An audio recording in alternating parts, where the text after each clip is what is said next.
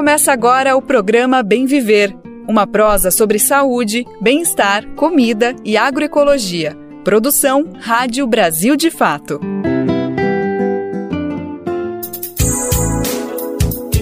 Hoje é quinta-feira, dia 16 de fevereiro de 2023 e direto dos estúdios da Rádio Brasil de Fato começa a partir de agora mais uma edição do programa Bem Viver.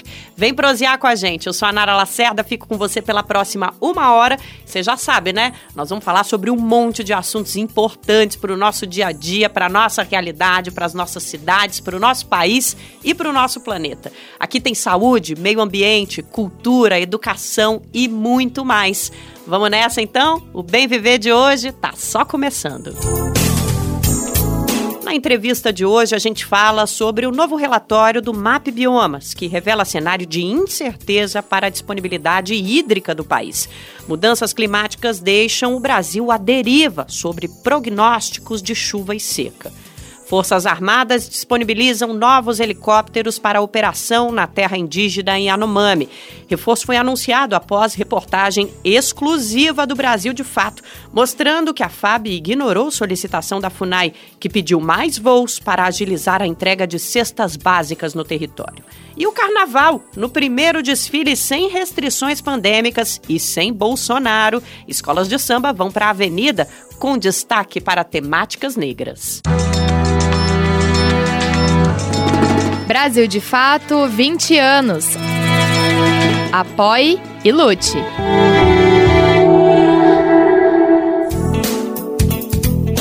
Antes de começar a nossa prosa, você já sabe, né? Eu tenho que te dar o recado, porque o Bem Viver tá no ar de segunda a sexta-feira, a partir das 11 da manhã, e a gente quer você aqui todos os dias da semana. Sintonize na Rádio Brasil Atual, 98,9 FM, na Grande São Paulo, e nesse mesmo horário, lá no radiobrasildefato.com.br. Aproveita para conhecer toda a programação e as produções da nossa rádio web. Dá para ouvir o Bem Viver também nas principais plataformas de podcast e na rede de emissoras parceiras do Brasil de Fato. Tem mais de 100 rádios levando a nossa programação de norte a sul do país. E para fazer parte dessa rede, é só pegar as informações lá no radiobrasildefato.com.br. Clica em Como Ser uma Rádio Parceira. Aqui no Bem Viver a gente está, como sempre, esperando o seu recado, sua opinião. Nosso e-mail é radio@brasildefato.com.br. E o nosso WhatsApp, bem mais fácil, é 11 95691 6046. Programa Bem Viver. Sua edição diária sobre saúde, bem-estar, comida e agroecologia. Hoje o Bem Viver começa trazendo um estudo inédito do MAP Biomas sobre a disponibilidade hídrica no país. A organização monitora essa situação desde 1985 e o resultado divulgado ontem revela que a última década foi a mais seca desde o início dos estudos. Só que ano passado representou um alento. Houve uma recuperação de quase todo o volume de água perdido nesses últimos 10 anos. Por mais que a notícia seja positiva, ela traz um alerta, mostra a incerteza que o país vive. Os resultados revelam que o Brasil está à mercê dos efeitos das mudanças climáticas, deixando até os próprios pesquisadores sem respostas definitivas. O Brasil, de fato, conversou com o professor Juliano Schimberg. Ele é coordenador técnico do MAP Biomas Água. O pesquisador alertou que o desmatamento deve ser, sim, apontado como responsável por esse desequilíbrio e não tem como dissociar as mudanças climáticas dos eventos extremos que têm causado consequências trágicas ao país. Vamos ouvir a entrevista conduzida por Lucas Weber. O Bem Viver agora tem o prazer de conversar com o pesquisador Juliano Schirbeck. Ele é coordenador técnico do Mapa Biomas Água. A gente vai falar sobre um relatório apresentado sobre o Mapa Bioma, sobre a situação da superfície de água no Brasil, de água doce. Antes de tudo, antes de entrar nos números, eu preciso te cumprimentar, Juliano, agradecer profundamente teu tempo e a tua disponibilidade para conversar com a gente. Obrigado, viu, Juliano? Ah, olá, tudo bem? Também agradeço a oportunidade de estar aqui trazendo um pouquinho das informações associadas ao nosso estudo que o Map Biomas Água vem desenvolvendo aí nos últimos anos. Perfeito. Juliano, antes aqui da gente entrar para a gravação, a gente estava conversando um pouquinho sobre os dados do estudo. É uma enormidade de números, é complexo, tem bastante cifra. É, é bem difícil de entender o que está acontecendo, porque exige é, um. Primeiro que precisa ter um, um aperfeiçoamento técnico para entender, mas eu acho que aqui com calma a gente vai conseguir explicar para a nossa audiência, quem está nos acompanhando vai conseguir entender do que, que a gente está falando. Então, para realmente começar com calma a nossa conversa e deixar todo mundo no mesmo nível, eu vou pedir para o senhor primeiro explicar qual é a situação do monitoramento que o MAP Biomas Água tem nesses quase 40 anos. Desde 85, o MAP Biomas faz um monitoramento que é fantástico, consegue analisar várias situações, e eu queria que o senhor primeiro apresentasse o que, que a gente pode ver nesses decorrentes quase 40 anos, desde 85, nesses níveis de água que o Brasil vem apresentando, por favor. Como você já comentou, é um estudo que analisa imagens de satélite de todo o Brasil, Desde 1985, a gente produz dados mensais de superfícies de água e dados anuais. Nos primeiros anos de monitoramento que a gente tem, de 85 até 90, os anos 2000, a gente viveu um momento de pouco mais disponibilidade de hídrica no país, onde a gente chegou num, num pico de, de superfície mapeada no ano de 1991. E depois a gente teve um, um período ali, talvez intermediário, mas diríamos que de 2009, 2010 em diante, a gente vem observando uma redução, né, uma série de anos aí com uma redução da disponibilidade dos, de superfície de água. Ah, é interessante comentar que a gente monitora a superfície de água, Uh, e também é interessante lembrar que isso é um dado que tem uma natureza cíclica. A gente observa ao longo do ano meses mais seco, meses mais úmidos, meses com mais superfície de água, meses com menos superfície de água. É um, é, é, é um parâmetro de característica diferente, né? Mas biomas também produz dados de desmatamento. O desmatamento, ele reduz e o processo de recuperação de uma mata ele leva anos. Não é uma questão de meses, de um ano para o outro, né? Então, isso, isso é um ponto importante a destacar. Uh, os nossos dados trazem que a gente teve aí uma redução de um, um aumento, na verdade, de 1,7 milhões de hectares no, multi, no último ano, né? E, mas como a gente estava comentando desde um, um momento de um, de um pico da, da série, a gente chegou a uma diferença de 3 milhões de hectares, a mais de 3 milhões de hectares. Mas é, se até a extremos, quando a gente analisa um, parâmetro cíclico, às vezes não é, não é legal, o que a gente talvez traz assim como uma alerta, assim, a gente olhar o que aconteceu de 2013 para cá, a gente teve os 10 anos mais secos os 10 anos de menor superfície. Então, a gente teve um alento em 2022, né, uma, um, uma, uma suave melhora, uh, mas o cenário continua preocupante. Dentro do próprio Brasil, a gente vê variabilidade. É, a recuperação que aconteceu em biomas como Caatinga, Cerrado, Mata Atlântica, é, né, uh, Amazônia não foi tão representativa em Pantanal e Pampa. Pampa 2022 foi o ano de menor superfície de água. Então é uma situação crítica aqui no sul do Brasil, né? Perfeito, Juliano. Então, só, eu acho que é importante, você trouxe dois elementos que vale a pena a gente se ater. Primeiro, você descreveu muito bem que a gente teve ali, durante, ao longo da década de 90, um momento de bastante bonança, né, de acúmulo de água, de superfície de água. E depois, a partir dos anos 2000, pelo contrário, uma redução extremamente drástica, que, como o senhor sintetizou bem, a gente passou pela década da mais seca desse registro, desse monitoramento que o MAP Biomas tem. No entanto, ano passado a gente teve essa boa notícia que houve uma recuperação que deixou mais ou menos na média, na média que o Map Biomas apresenta ali de superfície de água.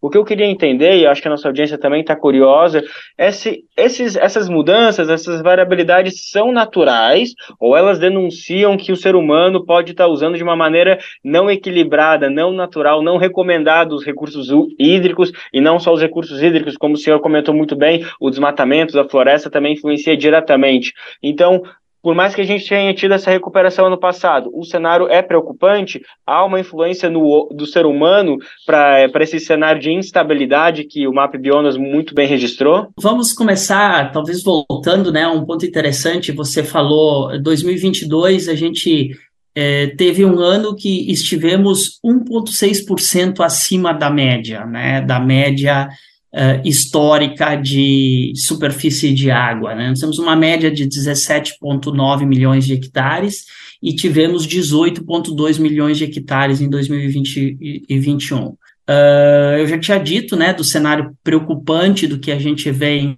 nos, nos últimos anos. A gente sabe, a gente está vivendo as, as, ditas mudanças climáticas, né, os câmbios, os câmbios, mudanças climáticas que que fazem com que a gente tenha uh, eventos extremos e a tendência de serem mais extremos, né? Só que às vezes um evento de precipitação extrema que gera um pico de inundação não vai te resultar numa recuperação de um recurso hídrico para te responder ao longo de um ano, como a gente faz o monitoramento ao longo de um ano, né? É, e a gente vem, veio de uma sequência de, de momentos que nosso mínimo era cada vez menor, menos superfície, e, e isso é só um ponto de alerta, momentos de secas extremas que a gente está tendo.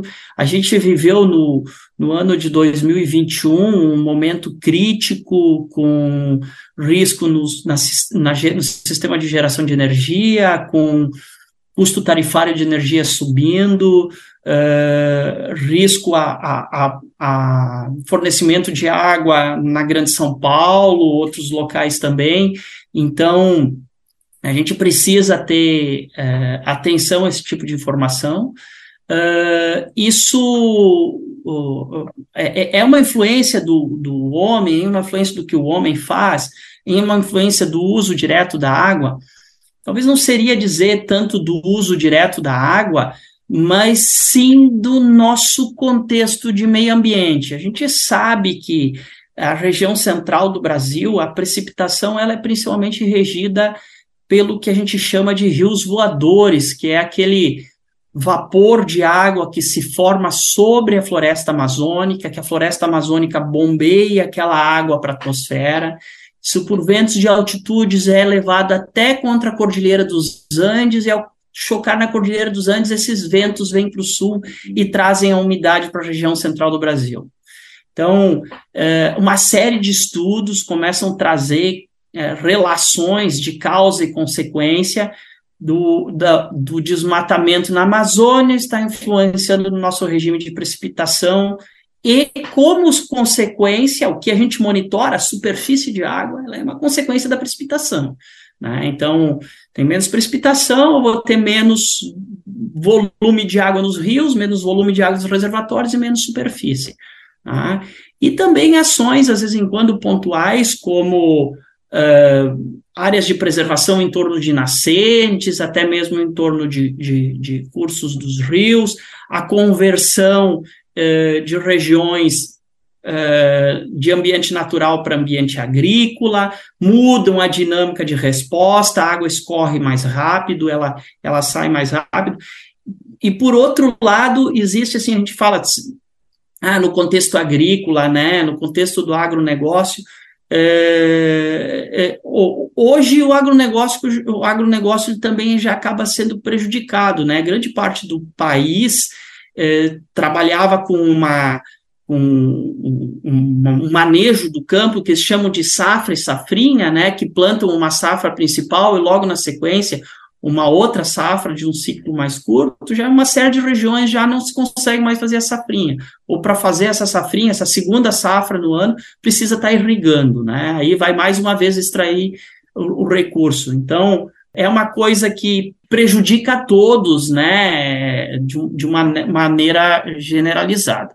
Perfeito, Juliano. O que eu só queria entender é se a gente consegue, se vocês do Map Biomas têm alguma teoria ou tem alguma resposta que consigam, assim, sanar essa questão de por que que ano passado teve essa resposta positiva, esse, esse aumento tão expressivo que, como o senhor também disse, aumentou em quase três pontos percentuais a média, acima da média. Existe alguma explicação de por que depois dessa década mais seca que o Brasil enfrentou, por que que de repente a gente teve um ano é, tão ao contrário, com, com um acúmulo tão alto de água que gerou, na verdade, uh, esse aumento da média da superfície? Bom, aí, aí são as duas coisas. Eu volto a falar que a gente está no momento de mudanças climáticas, né? É, a gente teve aí um, 10 anos bastante críticos, um suspiro esse ano, Uh, a gente sabe que também tem momentos. Esse ano existe uma influência de uma laninha, que influencia também nos regimes de precipitação.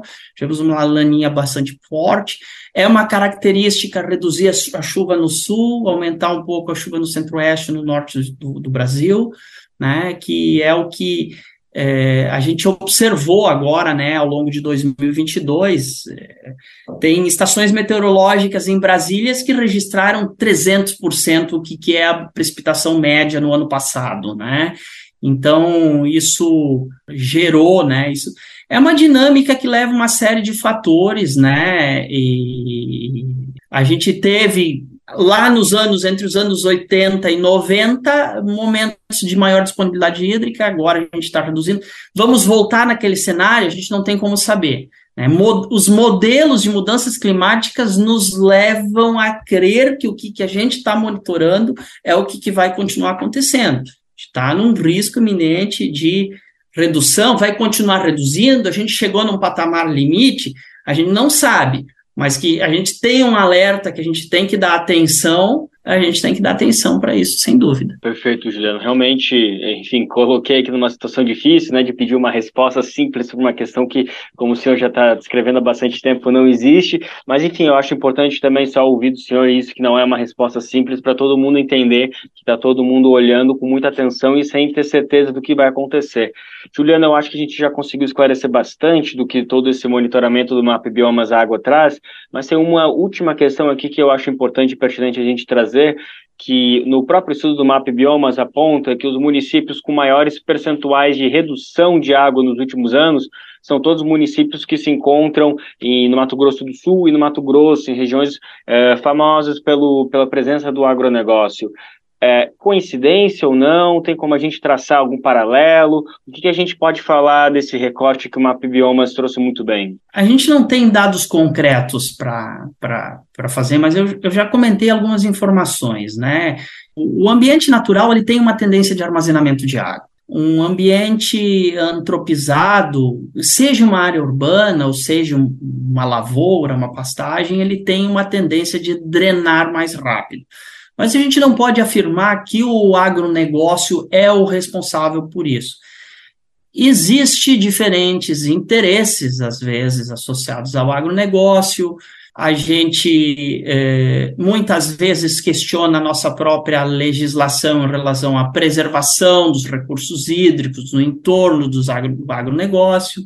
Isso são pontos importantes que a gente tem que, é, diríamos assim, respeitar e tomar com atenção e ter consciência, porque é, para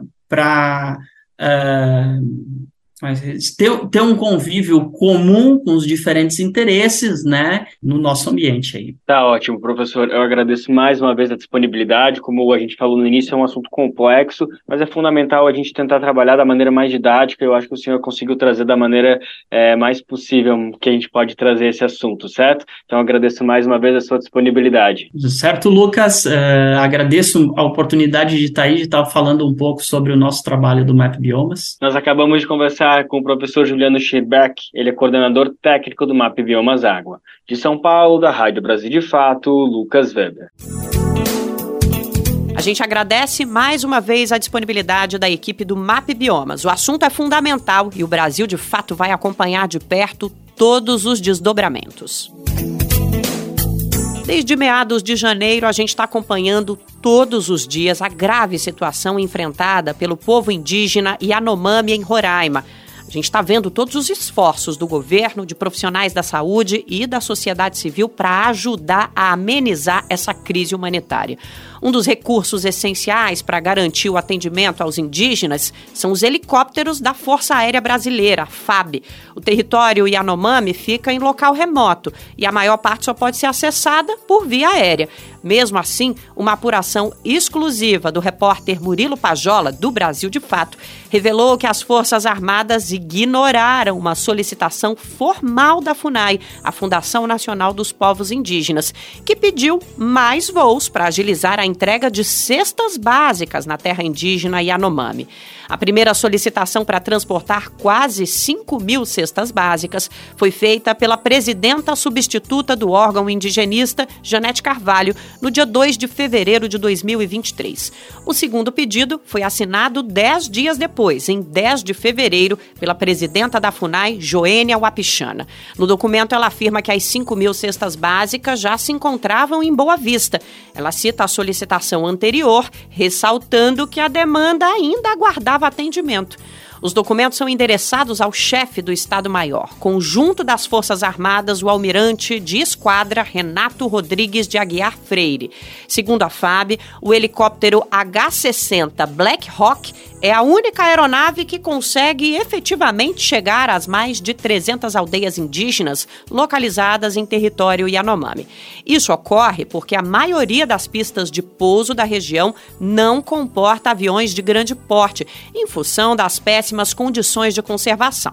Para solucionar o problema, a FUNAI também pediu apoio das Forças Armadas para realizar reformas em caráter emergencial. Até lá, o helicóptero da FAB segue imprescindível para acessar locais remotos. Além do helicóptero H-60 Black Hawk, em operação na terra Yanomami, a FAB tem outros 15 do mesmo modelo espalhados pelo Brasil, mas que não foram usados no socorro aos indígenas.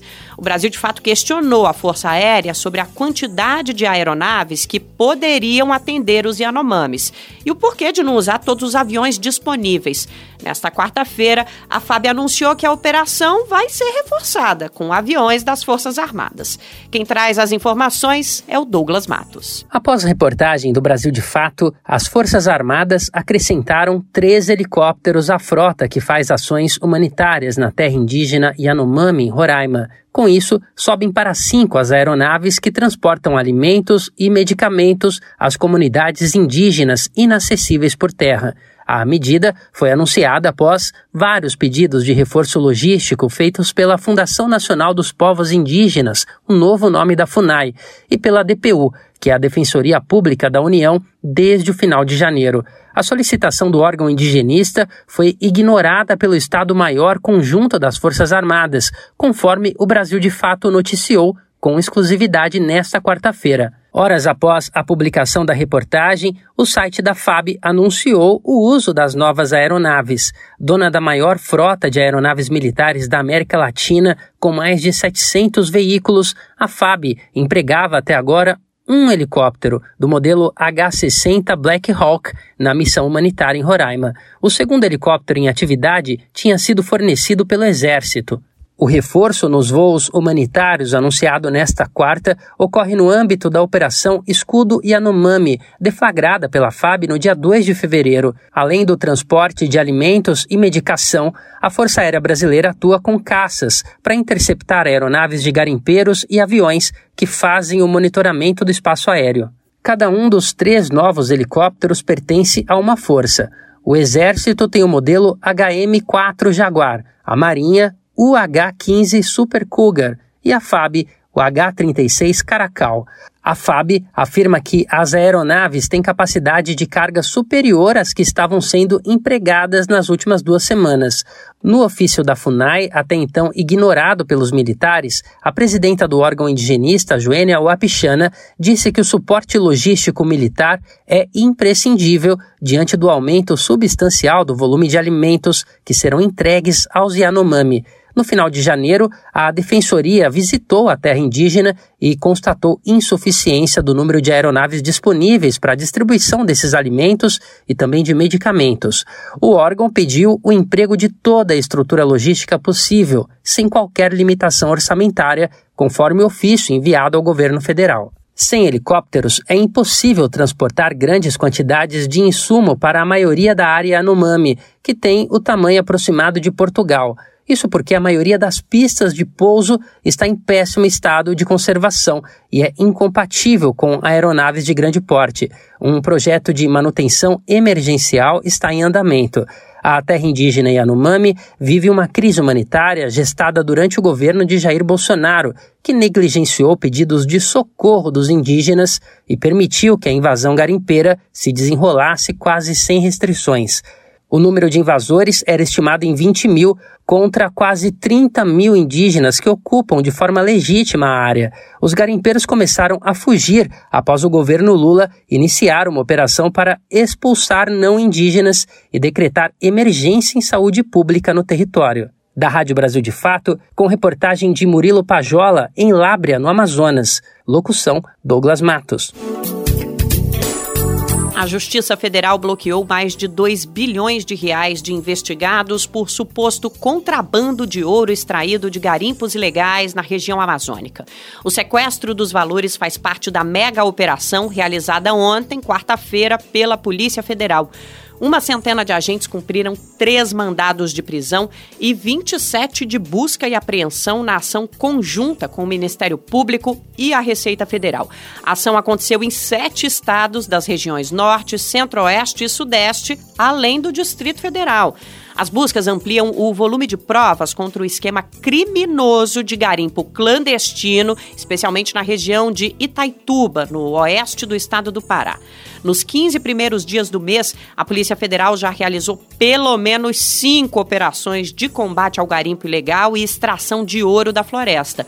O inquérito policial, que deu origem à operação desta quarta-feira, começou em 2021 quando a Receita Federal identificou grupos que emitem notas fiscais fraudulentas para dar aparência de legalidade ao ouro comprado por duas empresas líderes da organização criminosa.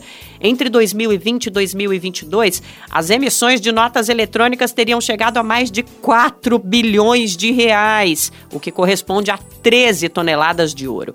A maior parte teria sido exportada por meio de uma empresa sediada nos Estados Unidos, que revendia o ouro para Itália, Suíça, Hong Kong, Emirados Árabes, abastecendo o mercado estrangeiro com o minério extraído ilegalmente na nossa região amazônica. A gente tem falado muito sobre a questão dos Yanomami, que é o que está em evidência no momento, mas outros povos pelo país afora também enfrentam situações de violência, violação dos direitos humanos.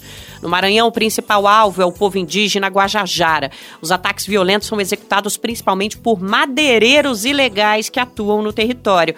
Assassinatos e espancamentos são alguns dos métodos usados para aterrorizar as comunidades da terra indígena Araribóia.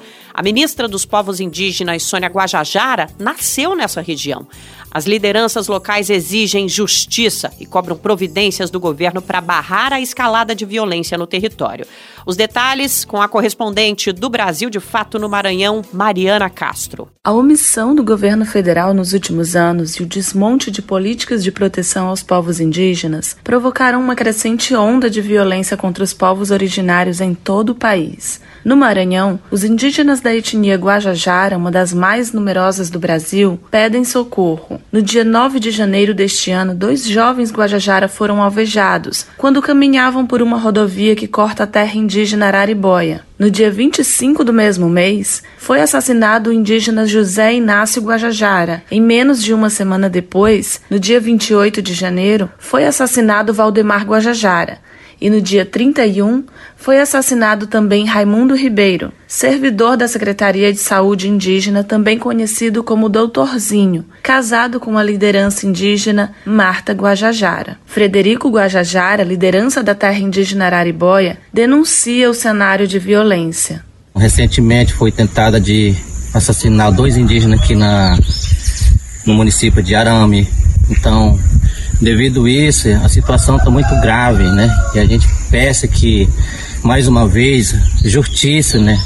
Para que é, essas autoridades tomem providência mais rápido possível. Precisamos de mais segurança, né? A população indígena está sofrendo pela ameaça, pelo assassinato de bandido, né? Que vem atacando, né? O nosso povo dentro da nossa reserva. Segundo o relatório da violência contra os povos indígenas no Brasil, entre 2009 e 2022 foram assassinados 42 indígenas no estado do Maranhão, sendo 32 guajajaras, 4 capó, 3 chimbiras, 1 canela panecrá, um canela rancocomecrá e um gamela. Gilderlan Rodrigues, coordenador do CIMI no Maranhão, acompanha esses casos. A violência é, contra os povos do Maranhão tem preocupado as lideranças indígenas pelo fato da, de que muitos desses crimes eles continuam é, sem que as pessoas possam estar respondendo, né? ou seja, está impune.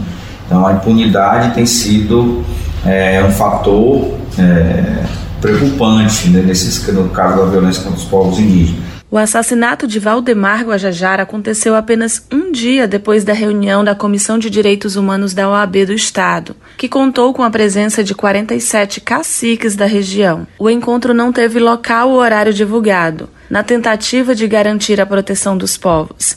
Além da violência, foram relatadas diversas outras violações aos direitos humanos. Presidente da Comissão de Direitos Humanos da OAB no Estado, Eric Moraes comenta a ação. Lá foi realizado um momento de escuta junto a 47 caciques de 109 aldeias. Relatadas diversas violações de direitos humanos, todas elas garantidas na Constituição e no Estatuto do Indígena, como o direito à vida, haja vista a insegurança no local, o direito à alimentação, haja vista a falta de incentivo à agricultura familiar e principalmente à educação, onde as escolas indígenas estão completamente abandonadas, sem ar-condicionado, sem ventilador, sem material e estrutura adequada para o ensino. A proteção aos povos indígenas é uma prerrogativa do Estado brasileiro por meio do governo federal. Após anos de desmonte, a FUNAI está sob nova direção e, pela primeira vez na história, será presidida por uma indígena, Joênia Wapichana. Além disso, foi criado o Ministério dos Povos Indígenas, que tem à frente a maranhense Sônia Guajajara, nascida na terra indígena Araribóia. Diante dos casos, ela convocou uma audiência pública no município de Imperatriz para exigir a investigação e esclarecimentos sobre a motivação dos crimes, além da devida punição dos culpados. A audiência foi realizada na última sexta, dia 10 de fevereiro, onde lideranças indígenas apresentaram as suas reivindicações à ministra e às forças de segurança do Estado. Com as mudanças promovidas pelo novo governo, a expectativa é que possa haver um trabalho conjunto no Estado para proteger as populações indígenas. É o que aponta a secretária de Direitos Humanos do Estado, Amanda Costa. No que tange especificamente a proteção de defensores de direitos humanos e a proteção territorial dos territórios, a ação conjunta com o governo federal é essencial. E estimamos que a partir desse momento da construção do Ministério dos Povos Indígenas e requalificação da FUNAI para a proteção da vida indígena, nós possamos avançar nessa parceria institucional. Do Maranhão para a Rádio Brasil de Fato, Mariana Castro. Qual foi a última vez que você ajudou a salvar uma vida? Nájila Lima, do Hemocentro do Ceará, tem um recado para você. Todo dia é dia de doar sangue. E não espere você conhecer alguém para exercer esse gesto de solidariedade. Existem muitas Marias, José, que precisam de sangue. E a gente não precisa conhecer para ajudar a salvar, a reescrever a vida dessas pessoas. Tome uma atitude e salve vidas. Doe sangue. Uma parceria Rádio Senado. Você está ouvindo o programa Bem Viver, uma prosa sobre saúde, bem-estar, comida e agroecologia.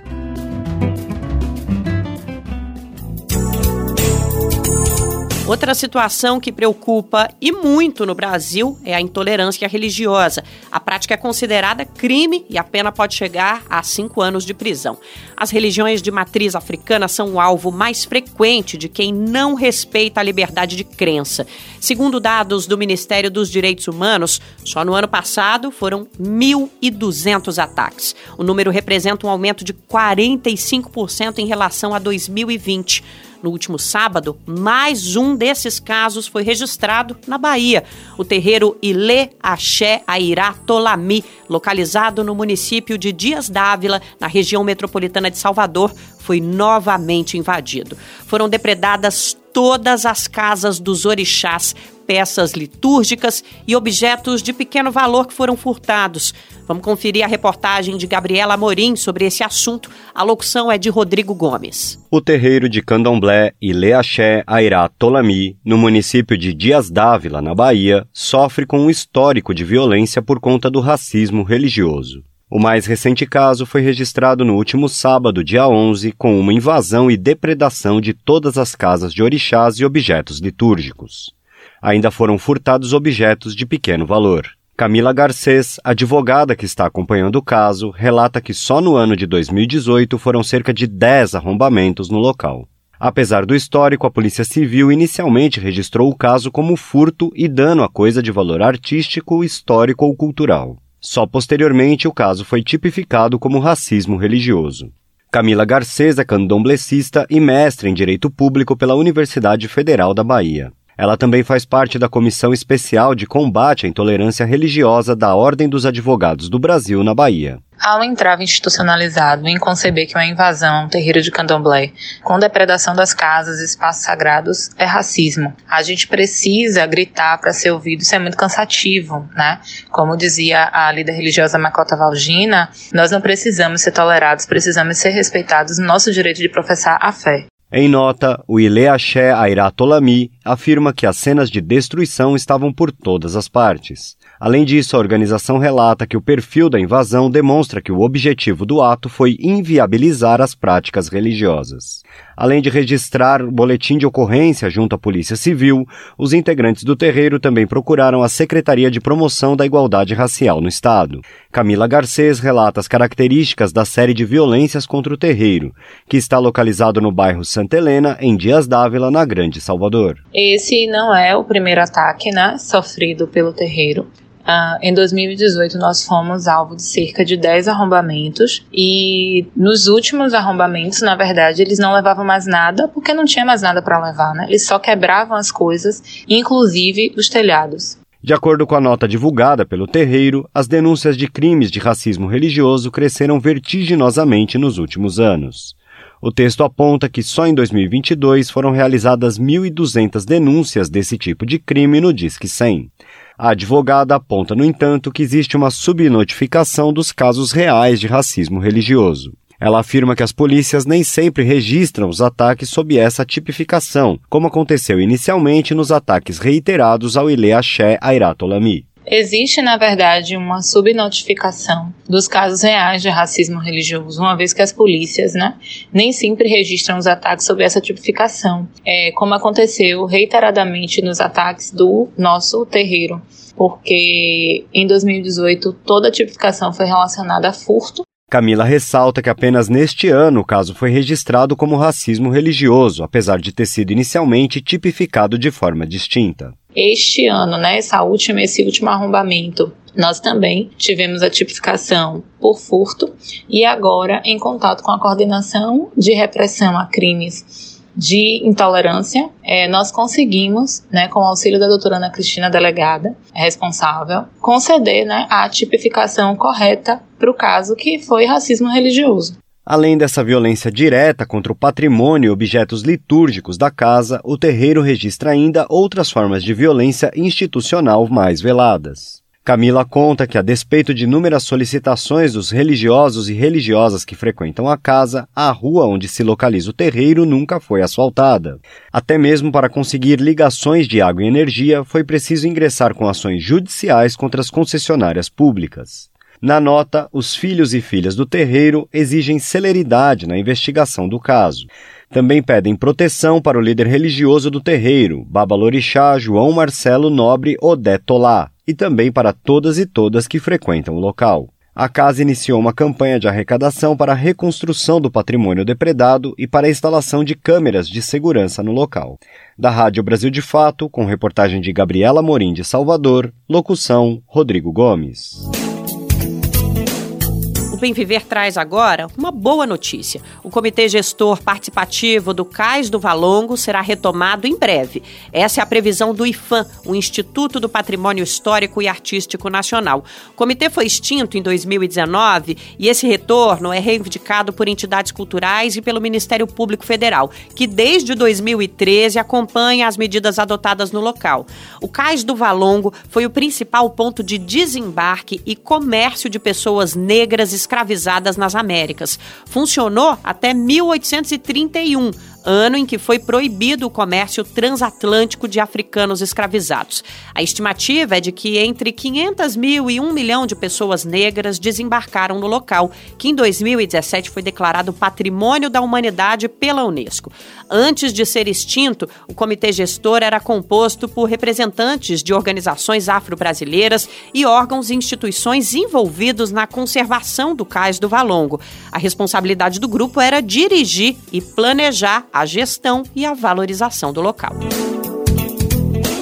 Hoje a gente vai apresentar aqui o terceiro episódio da série de reportagens Vozes Negras, produzida pela Rádio Agência Nacional. É a vez de conhecer um portal de notícias feito por comunicadores e comunicadoras negros e negras, o Notícia Preta. A ideia de criar o canal surgiu a partir da observação da forma como pessoas negras são retratadas pela chamada grande imprensa, que muitas vezes traz um olhar racista sobre essas pessoas. Vamos conhecer mais sobre o projeto? A repórter Carolina Carolina Pessoa tem as informações.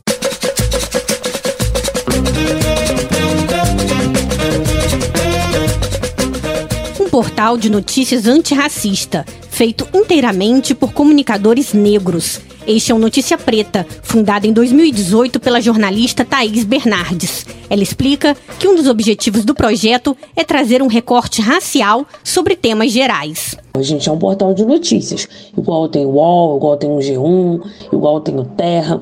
A diferença é que a gente dá as notícias com recorte racializado e mais acessível. Quando a gente tem uma escrita antirracista, consequentemente a gente vai ter leitores que vão absorver informações racializadas e mais acessíveis. A gente fala que a gente a nossa luta não é uma luta só por, só por uma questão racial, que já é muito grandioso. Quando você é um antirracista, você também é contra é, a LGBTfobia, a gordofobia, o capacitismo. É a nossa luta por garantia dos direitos humanos.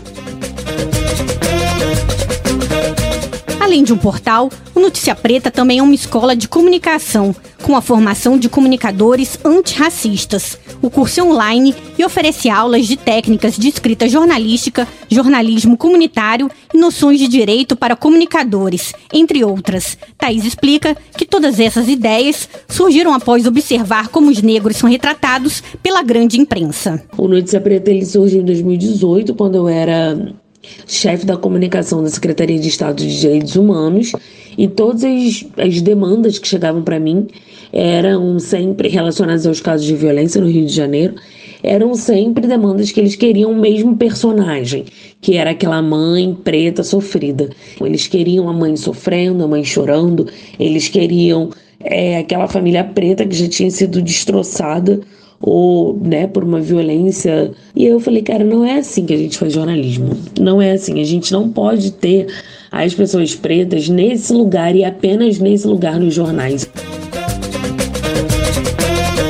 Hoje o Notícia Preta conta com 16 colaboradores remunerados de diferentes partes do Brasil e é uma força significativa de um movimento que vem crescendo, o de comunicadores negros brasileiros. Seja na mídia tradicional ou na internet, é cada vez maior o número de negros e negras ocupando os espaços de comunicação do país. Mas Thaís ressalta que ainda são necessárias duas mudanças importantes. Os veículos de internet precisam ganhar mais espaço e falar para um público mais amplo, e as mídias tradicionais precisam ter mais pessoas negras em cargos de decisão. Muito mais importante, não muito mais importante, mas tão importante quanto a gente ter pessoas negras na, enquanto repórter e apresentador, é a gente ter pessoas negras dentro dos jornais em cargo de chefia e de tomada de decisão. Para Thaís, a grande contribuição do Notícia Preta é ser um veículo de transformação e empoderamento. Quando você é um jornalista negro, de periferia,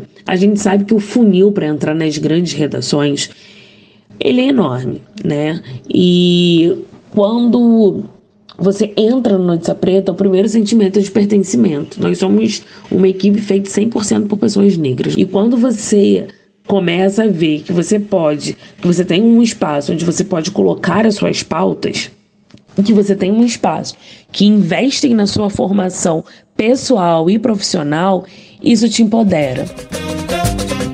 Thaís também dá dicas para os jovens negros, que, assim como ela, querem emplacar seus veículos de comunicação, entre elas ter noções de direito e uma linha editorial muito bem definida. Para conhecer mais sobre o trabalho da jornalista, o site é noticiapreta.com.br. Trilha sonora dessa reportagem é Tema para Elisete, de Wilson das Neves, que nos deixou em 2017. Ao longo de mais de 50 anos de carreira, o grande baterista e compositor contribuiu para o repertório de quase todos os grandes nomes do samba e da MPB.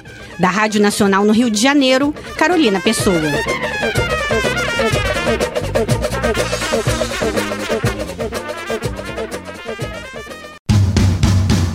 Quer saber onde encontrar livros bons, baratos e com conteúdos que te ajudam a entender a situação atual do Brasil e do mundo? Na Expressão Popular. Lá você encontra obras sobre marxismo, agroecologia, educação popular, literatura e muito mais. Com os livros da Expressão Popular, você se fortalece para a batalha das ideias e para a construção de um mundo melhor. Para saber mais sobre o acervo dessa editora popular, acesse o site expressãopopular.com.br ou faça uma visita à livraria na Rua Abolição 201, próximo ao metrô Anhangabaú, em São Paulo. Editora, editora Expressão Popular. Você está ouvindo o programa Bem Viver, uma prosa sobre saúde, bem-estar, comida e agroecologia.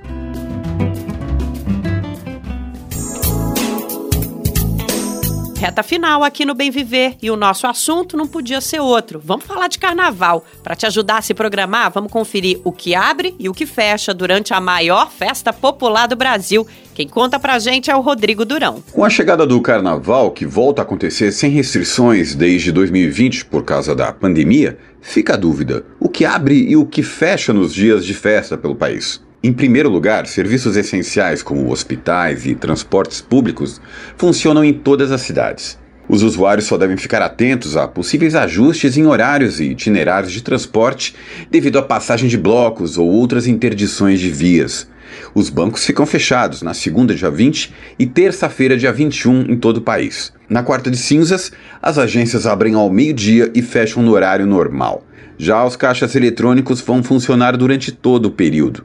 Os Correios informaram que as agências que já operam aos sábados terão expediente no dia 18, sábado de carnaval. Além disso, as entregas de cartas e encomendas continuarão funcionando na data. Já na segunda e terça-feira, não haverá atendimento.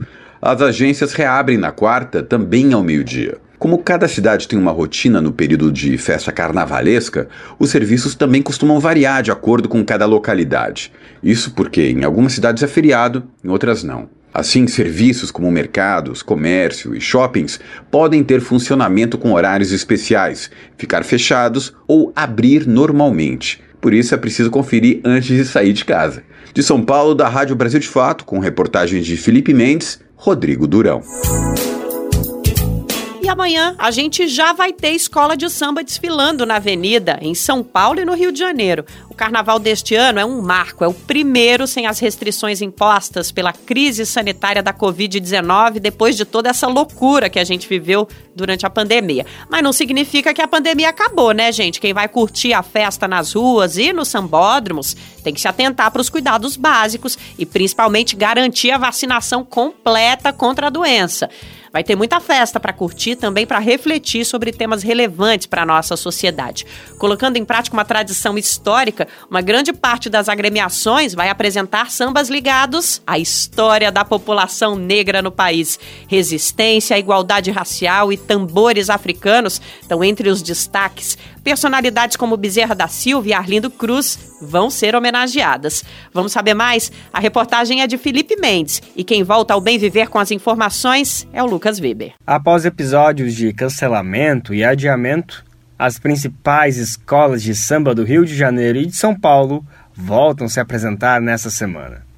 Se a pandemia não acabou, os números mais contidos da Covid-19 permitirão, enfim, desfiles sem restrições e colocando em prática uma tradição histórica, a maioria das agremiações apresentará temas ligados à história da população negra do país. O escritor, sambista e sociólogo Tadeu Caçula lembra que essa temática, além dos povos originários, sempre fizeram parte do cotidiano das escolas de samba.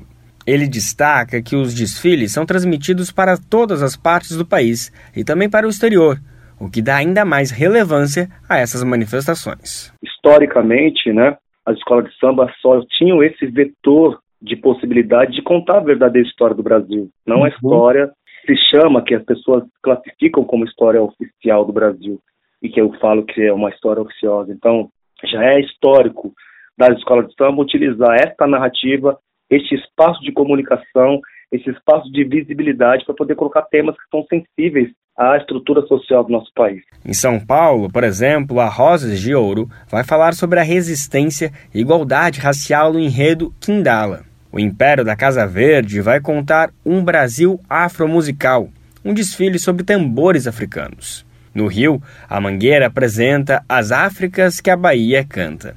A paulistana Acadêmicos do Tucuruvi canta a história de Bezerra da Silva, que frequentou terreiros de Ubanda.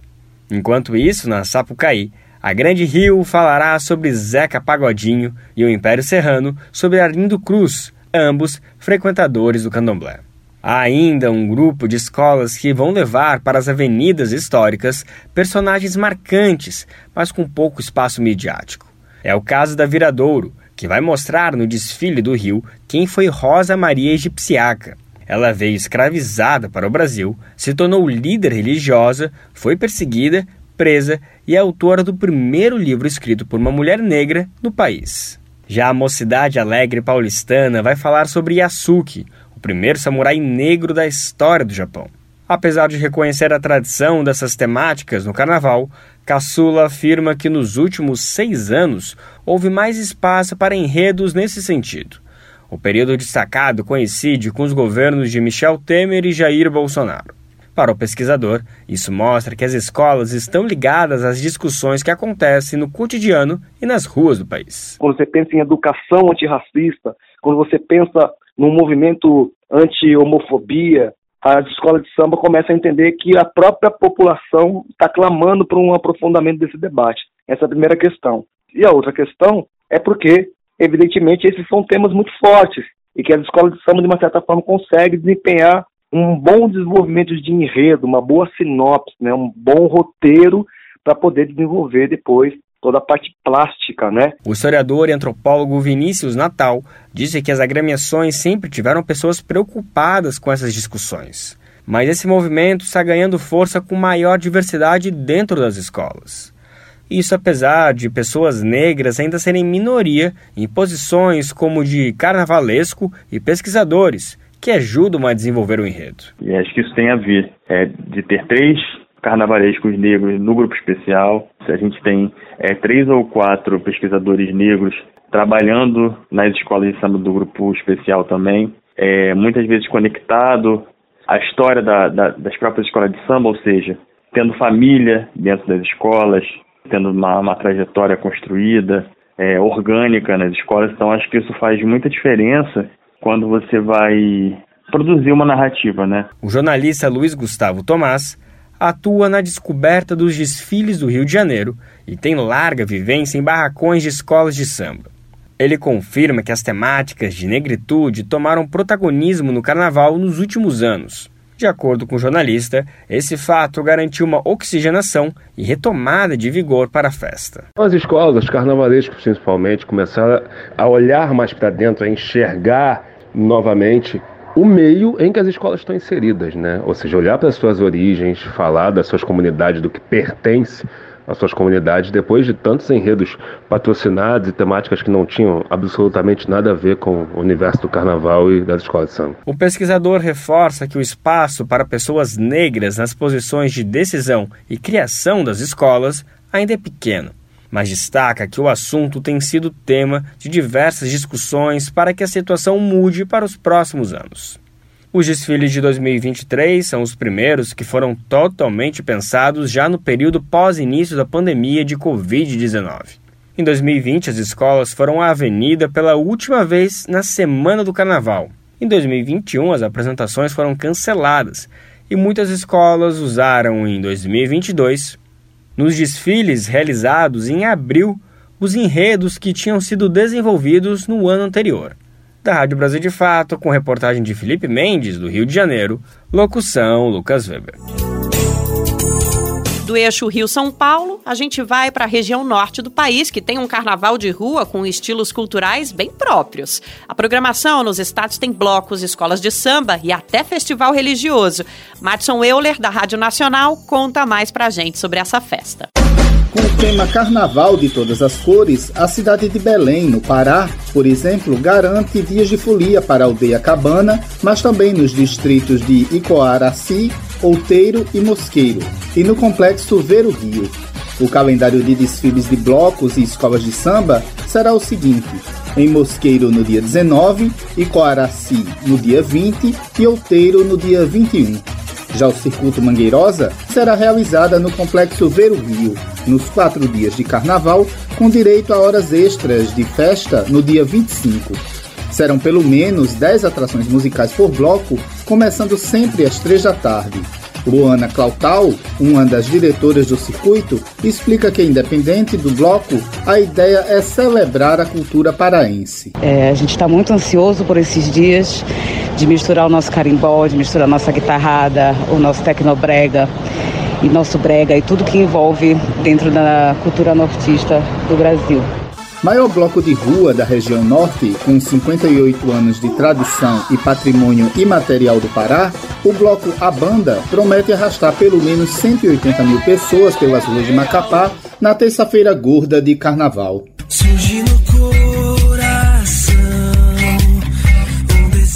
No Tocantins, a Prefeitura de Palmas organizou quatro dias de folia com desfiles de blocos e shows no distrito de Sul. Mas um dos programas que mais movimentam turistas e moradores é o Festival Religioso Palmas Capital da Fé. Serão cinco dias de shows e orações na Vila Olímpica, sempre a partir das sete da noite, de 17 a 21 de fevereiro.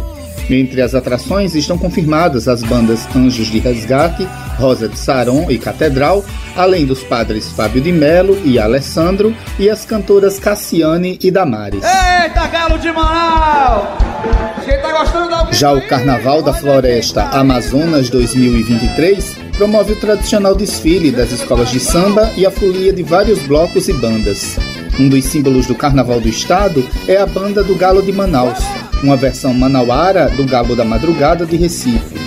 O produtor cultural Theo Alves conta como será a edição deste ano, que acontece no dia 21 de fevereiro, a partir das 4 da tarde.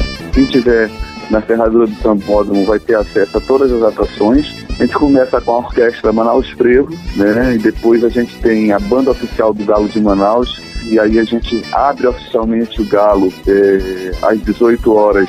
A festa deve ir até às 4 da manhã. Nesse período nós teremos esse ano um palco e dois trios elétricos, onde vão se apresentar nove atrações né, simultaneamente. A capital amazonense também já vive, desde o último domingo, o Esquenta Carnabui. Até o dia 22 de fevereiro, 30 atrações se apresentam no Largo do Mestre Chico, fazendo uma prévia para a edição de número 22 do evento, que celebra o ritmo do boi bumbá. O Carnaboi 2023 ocorre nos dias 25 e 26 de fevereiro no Sambódromo de Manaus. Com produção de Lucinéia Marques e sonorização de João Cláudio Silveira, da Rádio Nacional em São Luís, Madison Euler. Brasil de Fato 20 anos.